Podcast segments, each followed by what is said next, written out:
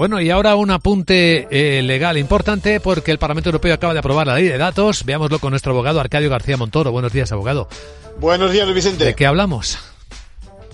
Pues hablamos de que los datos son mucho más que aquellos de carácter personal que hasta ahora considerábamos que había que proteger y como todo el mundo los quiere, pues con esta norma va a ser posible que estén disponibles para usarlos. Eso sí, siguiendo unas reglas. Se trata de que desde el momento en que adquiramos un producto conectado sepamos quién puede hacer qué con la información que se genera. Hay que tener en cuenta que cualquier producto físico en estos momentos tiene dentro componentes que permiten extraer datos por vía electrónica una vez que nos conectamos. Imaginemos, por ejemplo, la cantidad de información que se puede extraer, yo qué sé, por ejemplo, de, del consumo energético o de nuestros vehículos. Eh, ¿A quién eh, em, va dirigida esta norma y a quién protege en particular?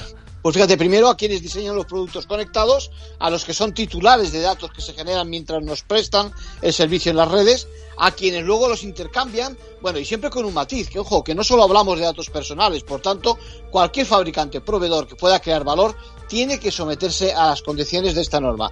Esto por un lado, y en el lado no profesional o no industrial, cualquiera que seamos, cualquiera de nosotros, somos también objetivo de la ley porque nos va a proteger más y como punto de partida establece un principio, que no estamos obligados a facilitar el acceso a toda la información que generamos.